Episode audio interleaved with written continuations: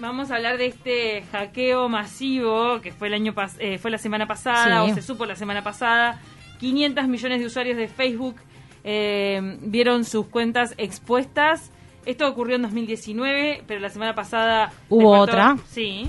Y mm, entre las cuentas eh, cuyos datos se filtraron, los datos que se filtraron entre varias cosas estaban las direcciones de mail y los números de celular en algunos casos. Eh, entre esas cuentas había uruguayos. Y ahora estamos en contacto con Etel Cornecki, que es coordinadora y docente del programa de desarrollo profesional de seguridad en seguridad de la información y docente del diploma de especialización en ciberseguridad en la ORT. Vamos a conocer con ella cómo manejar la privacidad y la seguridad informática en estos tiempos en los que la conectividad es, es casi A total. la orden del día. ¿Cómo estás, Etel? ¿Qué tal? Buenos días, un gusto Buenos estar con ustedes. Igualmente. ¿No podés eh, un poco de- desglosar en qué consistió y qué amenaza representó este hackeo de la semana pasada? ¿O que se conoció la semana pasada? Exactamente.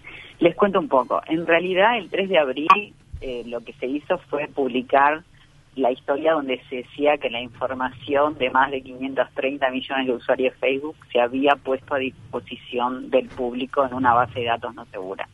En realidad es importante saber que esta información quedó disponible a partir de una vulnerabilidad que tuvo Facebook en el año 2019.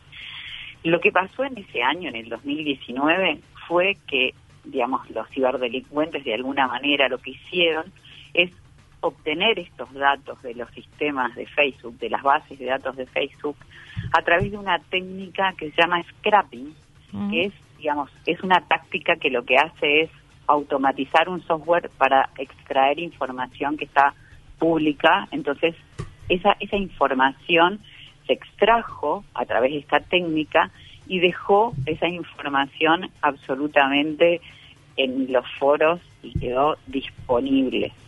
Lo que sucedió en ese momento, que toda esa información quedó este, expuesta y lo que realmente eh, estamos conociendo a través del tiempo, a través de la publicación de 3 de abril, lo que la, o sea, lo que fuimos, lo que vamos conociendo con el tiempo son las distintas puntas del iceberg, que en realidad esto es lo que hoy nos dice Facebook, esto es una vulnerabilidad del 2019 y nosotros la parcheamos. Pero la verdad es que esta información hoy está disponible, estuvo a la venta y esta información, según el Business Insider, que es una- un medio digital estadounidense, y según todos los, los- mejores, este, los mejores referentes de ciberseguridad, sabemos que en el Uruguay hay un millón y medio de cuentas de Facebook que están comprometidas, así como lo están en 106 países del mundo. 32 millones de cuentas de Estados Unidos, 10 millones de cuentas en España, y así les puedo seguir adelante con la cantidad de información que está disponible. Ahora, Esa este- es la verdad. Sí. ¿Cuál es el objetivo cuando te sustraen la información, te la roban? Vos decías recién, la venden. ¿Qué utilidad tiene información de personas comunes y corrientes? Uno, eh, hace poco hubo un hackeo importante en el Ministerio de Defensa, el Ministerio del Interior. Bueno, son organismos públicos donde tienen información relevante, confidencial y es, o- se habla de otra cosa. Ahora, cuando hablamos de cuentas de usuarios eh, comunes y corrientes, ¿cuál es un poco el objetivo de, de, por ejemplo, robarme mi cuenta? Que tengo fotos Y con mi familia y demás, o sea... Claro, pero ¿qué pasa? Te explico claramente. Con la combinación, o sea, los datos que se obtienen o se obtuvieron a partir de esta fuga de información es ni nada menos que tu correo electrónico, tu Facebook ID, pero también tu teléfono. Entonces, a través te pueden suplantar la identidad y hacerse pasar por ti. Ese es el gran tema, que pueden suplantar la identidad de una persona porque nosotros... Te ¿cuál es- pueden agarrar la cuenta, te, puede- te pueden sustraer la cuenta.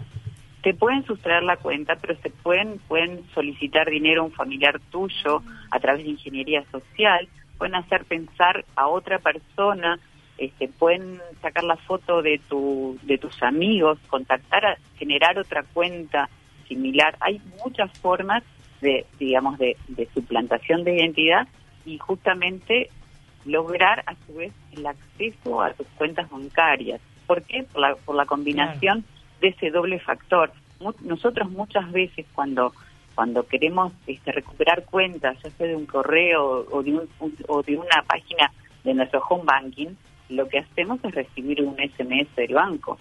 Pero si ellos tienen nuestra dirección de correo electrónico y a su vez tienen nuestro teléfono, también van a recibir eso, claro. Podrían interceptar nuestro teléfono porque el SMS es un protocolo muy antiguo de comunicación y podrían interceptar ese SMS y se hacen pasar en, o sea, aparece como alguien en el medio de nosotros, intercepta ese, ese SMS y recibe toda esa información. O sea que fundamental para todas aquellas personas que tienen este con un SMS el doble factor de autenticación es que lo eliminen y busquen el doble doble factor de autenticación con otra metodología, ya sea el Google Authenticator, bajar una aplicación que nos permita la autenticación verdadera en dos pasos, pero no a través de un SMS con el celular. Para, entonces, lo de la app que está sugiriendo para mí es algo completamente nuevo. ¿Cuál es la app sugerida para hacer las autentificaciones? Hay, hay varias apps que se pueden utilizar, pero digamos, en, el, en tanto si tienes Android o tienes iPhone, el Google Authenticator, la aplicación Google Authenticator, lo que hace es nos genera un código por unos segundos y nosotros con el usuario y ese código que se autogenera sería una forma que nosotros podríamos utilizar. Se llama Google Authenticator. Otra forma podría ser otra aplicación que se llama Auti. Otra forma sería este, que yo utilice, digamos, un dispositivo que se llama YubiKey, se escribe Y-U de larga I, Key, YubiKey, que es como un dispositivo USB que uno aprieta ese dispositivo y genera un código. O sea, muy importante para esto es que la autenticación de dos pasos no sea a través de un SMS del celular, ni en, ni en los bancos, ni en ninguna red social. Cuando hablamos de red, es muy importante saber que no solamente esto es Facebook, esto es Instagram, esto es WhatsApp, es el mismo dueño. O sea que esto, la visión es importante tenerlo para todos. Entonces, eh, lo que sugerís también es que cuando uno se haga una cuenta de Facebook o de cualquier otra cosa, no ponga el, no cualquier otra cosa, digamos, si es otra cosa, cuál otra red, sugerís que no pongamos nuestro celular. Por ejemplo, en Facebook, cuando te pregunta celular, jamás lo, jamás hay que ponerlo. más claro. No, es necesario no es necesario, porque, o sea, ¿por qué tú lo colocas? Porque el, esa autenticación en dos pasos, tú la estás haciendo con un SMS que te llega al celular. Lo mismo con tu cuenta de correo. Cuando, cuando decís que querés resetear o crear de, compraste una computadora nueva y, sabe, y te, enseñaron que una forma segura es tener una autenticación en dos pasos, muchas personas creen que esa autenticación segura es a través de un SMS del celular. Y justamente el protocolo de un SMS, o sea, la forma que tiene un SMS de, de comunicarse es, una es una forma que está o sea, que está es obsoleta. Entonces es importante que no no lo hagamos a través de un SMS y usemos esas esas este, apps que nos permiten esa autenticación, esa generación de código o, o ese dispositivo USB que nos protege justamente nos protege nuestras cuentas y, y, por, podemos este, digamos tener un acceso mucho más seguro a través de este código único que solamente dura seis segundos. ¿Hay cuentas más vulnerables que otras? Y bueno, sí, justamente la vulnerabilidad depende de la fortaleza de, la de la de, la contraseña, sin duda. Si, si si tengo una contraseña de cuatro dígitos, de ocho dígitos y no tengo una combinación de números, letras, códigos, solamente pongo números o pongo el nombre, o sea, los, los ciberdelincuentes lo que hacen, tienen herramientas para tratar de romper esas contraseñas, ¿no? O claro. yo, entonces, es, dependiendo del largo de la contraseña, va a depender la dificultad que tenga el atacante. Pero a su vez, siempre nosotros los que trabajamos, los que, este, digamos, trabajamos en seguridad, siempre decimos, que la autenticación siempre sea de doble factor. Algo que soy, algo que tengo. Y ese algo que tengo es ese número aleatorio que me genere estas aplicaciones, que es muy importante saber que esas aplicaciones generan un, código numérico y dura solamente seis segundos. pero que no lo haga a través de un número Claro, celular. claro. ¿Se entendió? Se Sí. entiende perfecto. Claro, entonces, clarísimo. Además de, de las redes sociales, ¿qué otro punto vulnerable ves en el uso diario de las personas de a pie? Y lo que pasa, el problema de las personas es, digamos, es que nosotros debemos, eh, a las personas las tenemos que capacitar, las tenemos que educar, concientizar en el aspecto de ciberseguridad. Hoy, con esta situación de Facebook a la vista, estar todos atentos, todos, absolutamente todos aquellos que sabemos que nuestra cuenta que puede haber sido vulnerada, estar atentos de que si nos llama el banco a decirnos que, por ejemplo, mañana llama alguien, al- nos llaman del banco a decirnos que nuestra cuenta está teniendo movimientos este, que son inusuales. Sí, claro, eso es alarma. Ah, qué calor.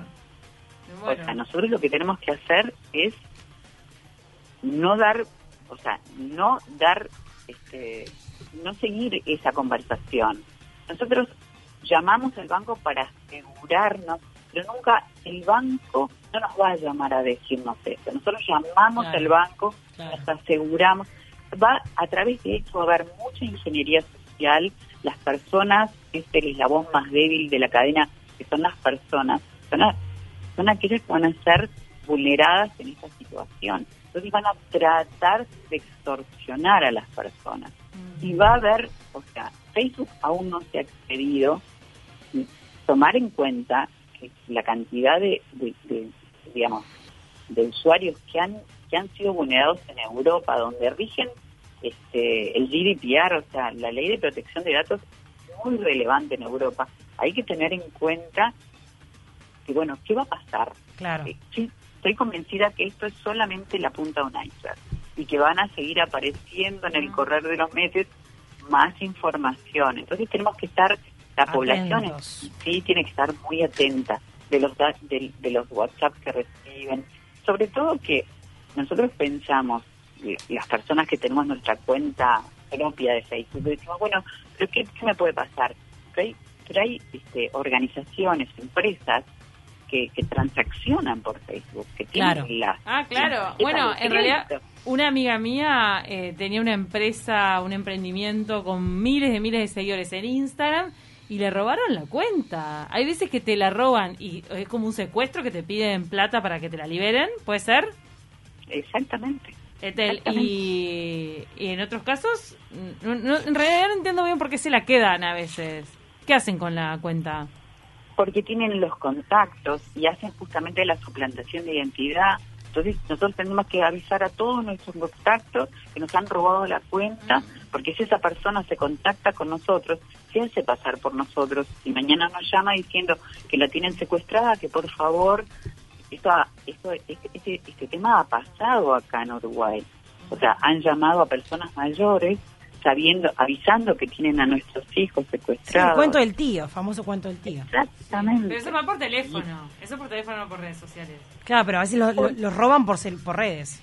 Claro, pero ahora tienen todos los datos. Ahora tienen el teléfono, tienen el Facebook ID, tienen Claro. y tienen mucha más No, y información. también ven, ven cuántos hijos tenés. Ven en las redes sociales cuántos hijos tenés, qué Ven edades. todo, ven, todo. Y más hay personas que, que se exponen de una manera que, que son quizás, eh, sin saberlo, este, más vulnerables ante, ante estas personas que son brillantes y que lamentablemente usan su inteligencia de manera negativa.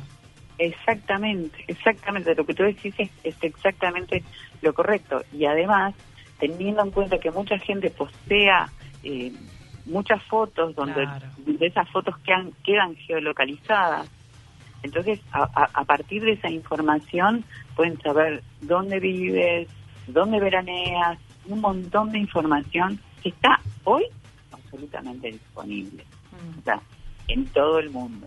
O sea, es muy importante entonces cambiar la autenticación y llevar a todas las redes a ese doble factor. Eso es la cosa, lo más relevante que hay que considerar. La verdad que sí. Bueno, Muy lo dejaste muy, muy claro. Muchísimas gracias, Etel Kornecki.